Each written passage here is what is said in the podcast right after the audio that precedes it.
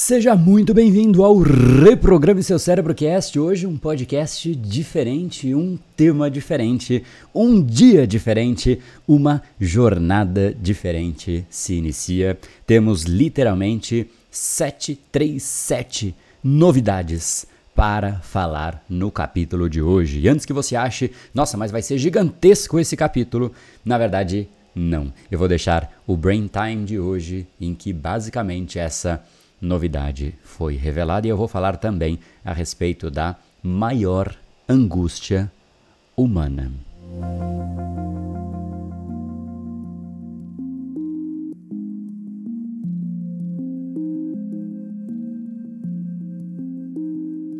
Hoje é um dia absolutamente importante, uma nova jornada que se inicia, uma nova jornada para muitas pessoas uma jornada de entendimento, de clareza, de por que somos do jeito que somos. Se existe uma angústia, uma aflição que de fato é muito perturbadora, é o fato de nós não sabermos por que fazemos coisas que simplesmente vai contra o nosso desejo.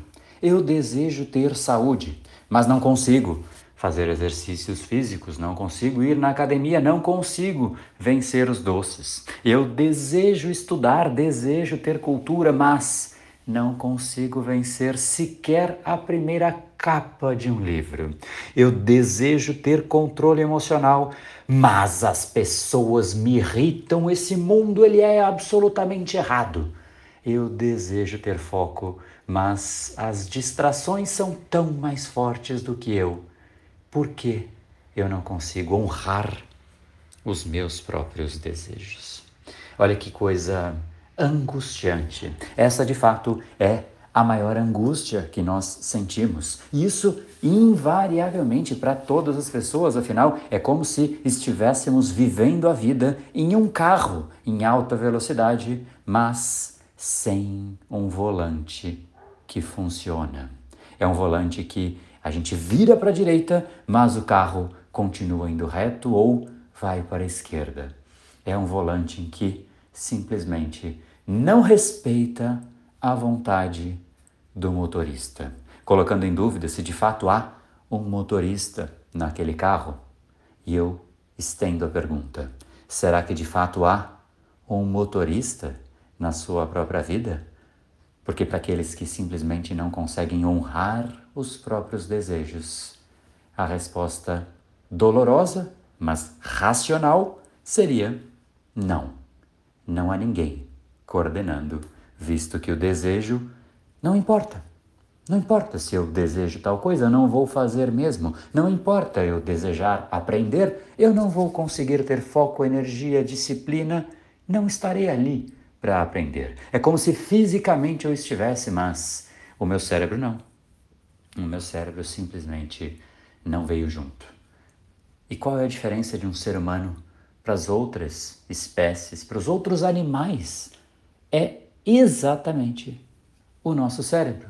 Mas se nós não conseguimos controlar o nosso próprio cérebro, será que há diferença então?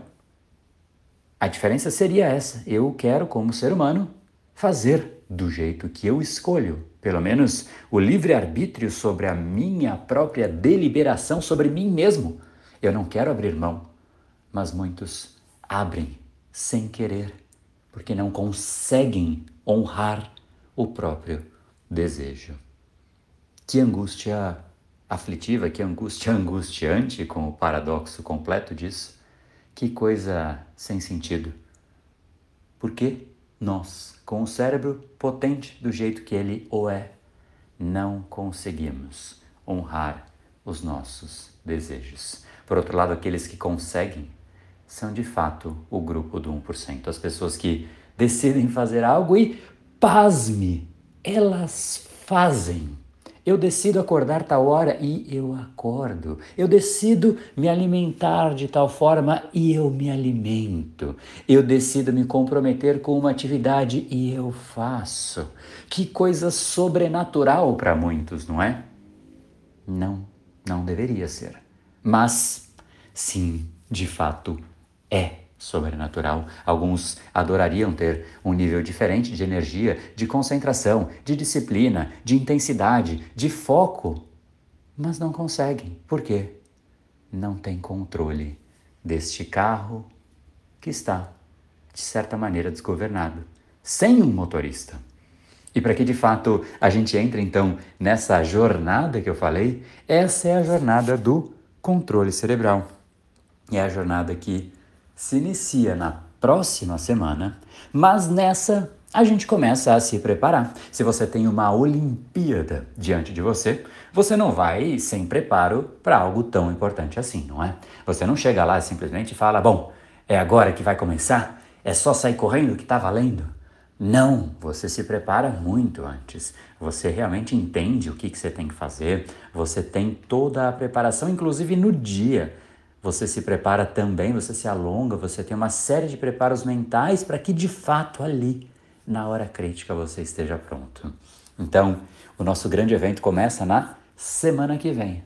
Mas hoje, daqui a muito pouco, a gente começa o início desse processo. E é de fato através das nossas lives diárias que esse começo acontece.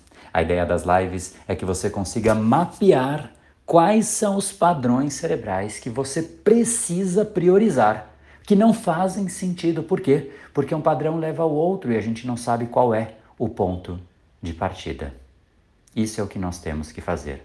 Achar qual é o padrão que está desencadeando nos outros. Porque às vezes o estresse leva para uma vida de prisão de, de, de, de repente, descontar nos outros, de uma descontrole emocional, você ficar preso nisso, nessa angústia emocional, aí você desconta, aí você perde relacionamentos, aí você perde confiança, aí sem confiança você fica sem energia, aí você procrastina muito mais, e por procrastinar você acaba buscando uma alimentação que te satisfaça de alguma maneira, afinal a vida é muito dura, e por aí vai.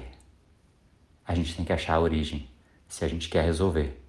Não adianta mirar nem na causa e nem na consequência.